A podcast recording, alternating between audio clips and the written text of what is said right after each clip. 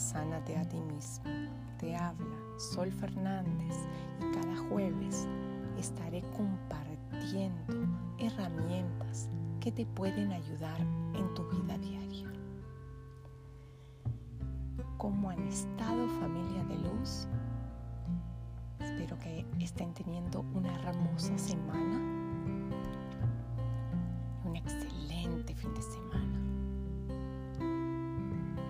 Como hablamos de los registros akáshicos la semana pasada, se me ocurrió, aparte de que los guías están diciendo que vuelva a tocar el perdón, que sí haré un podcast referente al perdón, se me ocurrió, como hablamos de los registros, se me ocurrió hablar del propósito de la vida, de saber cuál es tu propósito en la vida, vamos a hablar de tres señales que ayudan a descubrirlos.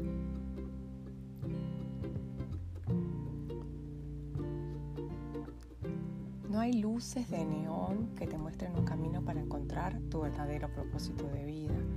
Muy pocas personas saben instintivamente qué quieren hacer en su paso por la tierra. Yo, por ejemplo, por muchos años supe que que quería ayudar gente hacer algo por el mundo, pero no sabía cómo qué y no sabía cómo pasaría. Esto es muy común en muchas personas que no tienen, eh, no tienen que trabajar para otros, por ejemplo los emprendedores que no les gusta trabajar para otros, pero no saben cómo hacer para lograrlo. Honestamente, no es tampoco que uno dice, bueno, yo sé el propósito de mi vida y ya, y que viene todo así, porque sí, generalmente todo llega, pero nosotros tenemos que poner parte de nosotros, trabajar en nuestro camino para llegar a ese propósito. Y así es que llegamos a una vida plena, y haciendo lo que nos gusta. Yo les cuento que mi vida llegar al lugar donde estoy hoy, pasaron muchas cosas, buenas, malas, que todas me sirvieron como experiencia. También en algún, en algún momento en el camino me sentí confundida, pensé que quería hacer una cosa y después era otra. Pero tenemos que ser persistentes, probar algo si no sirve, seguir, probar algo si no sirve, no sirve, seguir estar persistente siempre, continuar, que la persistencia, consistencia, perseverancia te llevan a ese camino. Esto te lo estoy hablando de mi propia experiencia. Y de verdad que cuando encuentras ese propósito de tu vida, no solo que estás súper feliz siempre, sino que de verdad, cuando estás trabajando tu propósito, no sientes que trabajas. Puedes estar horas y horas y horas y no sientes que trabajas porque es tanta el amor, la energía, la pasión, la inspiración que uno tiene que es increíble. Es así como deberíamos estar todos en este planeta. Les voy a compartir eh, unos tres puntos que el arte de trabajar de Jeff Goins. Tiene algunos consejos que son poco convencionales pero bien útiles y eso te puede ayudar a abandonar el status quo, o sea, como estás ahora y empezar una obra de vida que esté llena de pasión y significado. En una entrevista con Goins, él compartió tres tácticas que todos, absolutamente todos, pueden utilizar para descubrir su verdadero llamado. La primera es escucha tu vida. Y la mejor manera de saber hacia dónde llevar tu futuro es estudiando tu pasado. Él dice, una de mis citas favoritas es de Parker Palmer, cuando dice, antes de poder decirle a mi vida qué quiero hacer con ella, debo escucharla para que me diga quién soy. Y esto significa estar muy consciente de lo que has logrado y lo que dejaste ir en el pasado. El objetivo es encontrar el patrón unificador que haya sido constante en tu experiencia y que se refleje en tus pasiones y habilidades. Este patrón o hilo conductor debe emocionarte una vez que lo descubras. Esta retrospección te ayudará a identificar aquellas actividades en el pasado que debes evitar mientras avanzas y que en su momento te robaron el ánimo o amplificaron tus debilidades.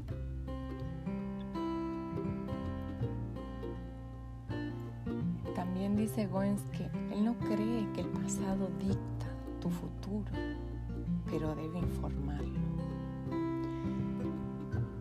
Creo que también, en mi opinión, eh, también se refieren de que muchas veces eh,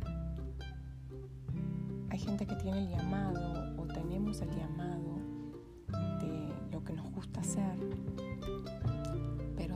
estamos en un trabajo que intercambiamos nuestro tiempo por dinero y no hacemos lo que nos gusta, entonces eso nos lleva a estar toda una vida en el mismo trabajo, haciendo lo mismo, entregando nuestro valioso tiempo. Y muchas veces, mucha gente no llega a su propósito de vida. Es más, no sabe ni que lo tiene su propósito de vida. Entonces, muy importante, y más en esos tiempos, que hay algo que de repente te gusta, no importa tu edad, no importa que diga tengo 50 años ya, yo ya estoy viejo, no, estás a tiempo, siempre estás a tiempo de lograr lo que tú quieres, siempre estás a tiempo de volver al camino y de verdad puede ser algo que te guste, pintar, cantar, hablar con las personas, eh, estudiar algo nuevo, escribir un libro. En fin, todos tenemos algo ahí que, que está bien latente y que nos apasiona. Entonces es importante descubrirlo. Una de las cosas que yo me preguntaba mucho y es uno de los lugares que a mí me, me fascinan es el Subway en New York, por ejemplo, de, no solo por la diversidad de gente que veía, sino porque yo me sentaba en el Subway de observar la diversidad de las personas y dentro mío pensaba, mirando ya sea personas jóvenes, de mediana edad, viejas, pensaba, eh, ¿Será, eh, ¿Será que están viviendo su propósito de vida? ¿Será que saben que tienen un propósito? ¿Lo habrán descubierto? ¿O han estado así toda su vida? Eso era lo que me cuestionaba siempre, hace años atrás. Y de verdad, te invito a que reflexiones que encuentres ese por qué. Si hay algo que te gusta hacer, que te apasiona, comiénzalo a hacer. El tiempo es ahorita. La segunda táctica es aprendizajes accidentales. La realidad es que nadie logra el éxito o encuentra el llamado de su vida sin la ayuda de otros. Es un proceso que requiere y demanda un equipo de mentores que te sirvan de guía. Esto es de acuerdo con Goins. Y este tipo de ayuda siempre está alrededor de nosotros. Simplemente no solemos verlo.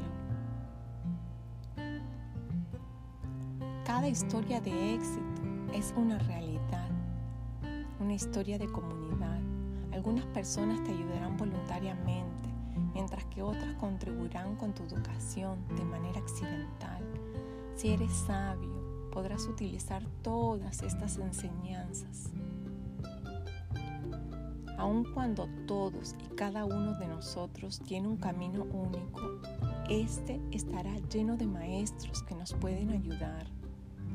Tu trabajo no es buscar estos mentores accidentales, pero reconocer cuando aparecen, porque habrá ocasiones en que se encuentren más cerca de lo que crees. Y esto es excelente porque es cierto que en nuestro camino, como dice él, no es necesario contratar un mentor, sí, es muy útil también. Pero hay mucha gente que aparece en nuestras vidas, que aportan esa semillita que nosotros crecemos a través de eso. Y hay gente que aparece, por ejemplo, a mí me pasa que gente que aparece en mi vida por un cierto tiempo, por corto tiempo, y desaparecen, pero han dejado una semillita plantada.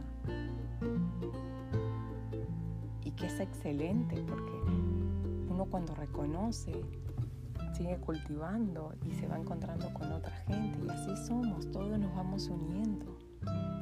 Es muy importante también reunirse con gente eh, como por ejemplo si haces yoga, con gente que haga yoga, meditación, si comes saludable, en comunidad de grupos saludables, eh, si te gusta hablar de repente con gente que, que hable en público, si te gusta pintar con grupo de pintura, si te gusta ejercicios eh, con gente de tu pueblo, de tu ciudad, ir a hacer ejercicios o ir a un gimnasio. Es muy importante conectarse estar en el ambiente de lo que a uno le gusta.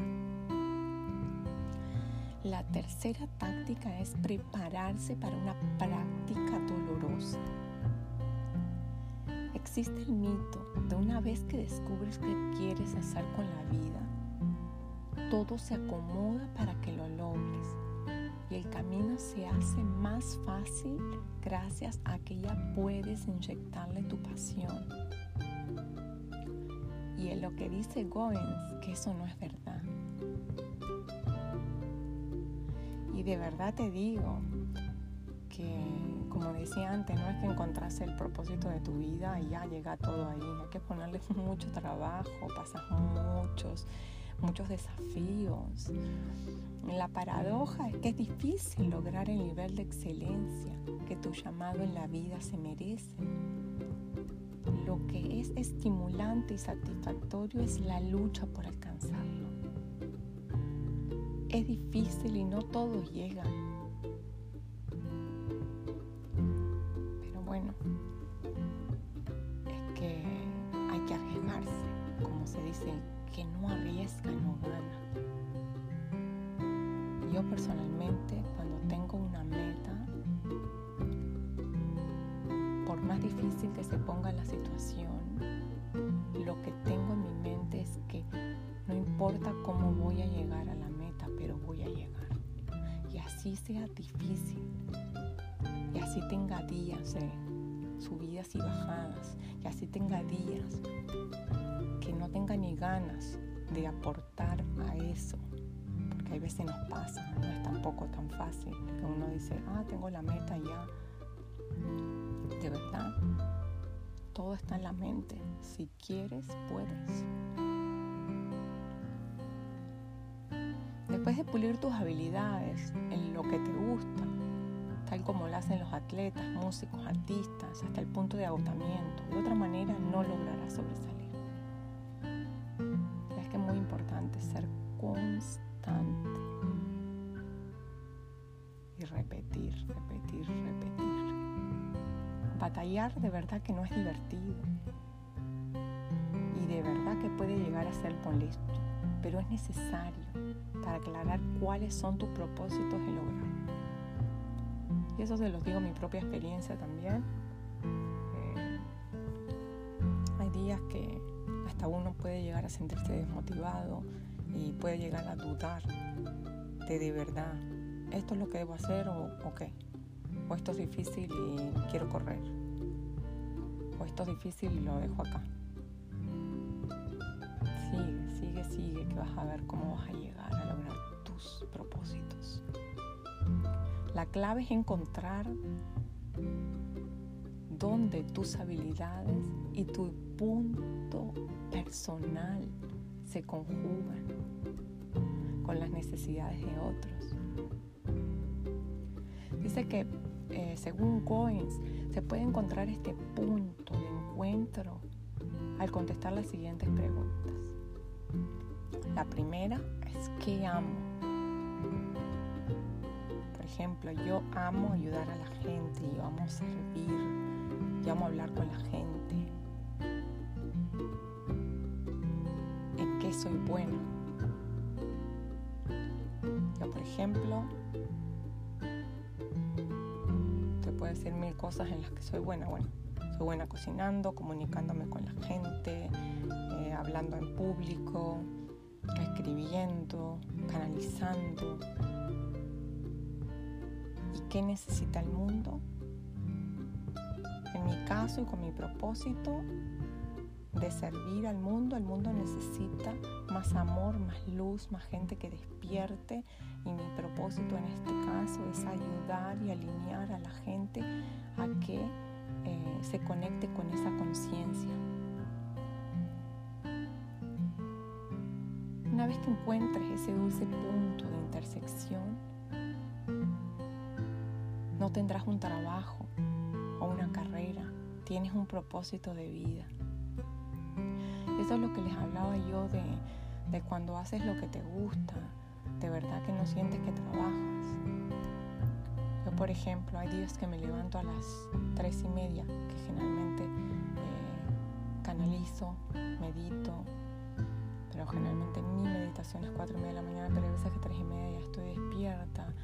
Y de repente canalizo una hora, me puse a meditar y de repente son las 10 de la noche y todavía tengo energía y estoy haciendo eh, cosas en las computadoras, eh, diseñando, pasando canalizaciones. Es increíble. Y de repente miras la hora y decís, bueno, tuve todo el día y no, ni lo sentí. Eso es increíble, increíble, increíble.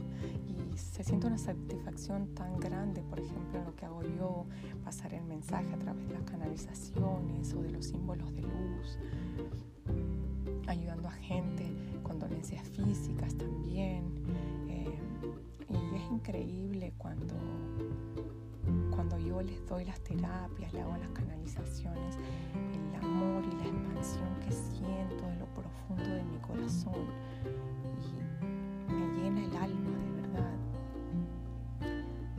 Te invito a que si te resuena y quieres aplicar herramientas simples en tu vida que te pueden ayudar a conectar con ese yo interno que de repente está todavía dormido, te invito a que, a que te suscribas y a que escuches mi podcast que viene eh, todos los jueves con algo nuevo. Así que nos estamos viendo el próximo jueves. Que tengan una maravilla de fin de semana y que estén muy bien. Feliz y bendecido día.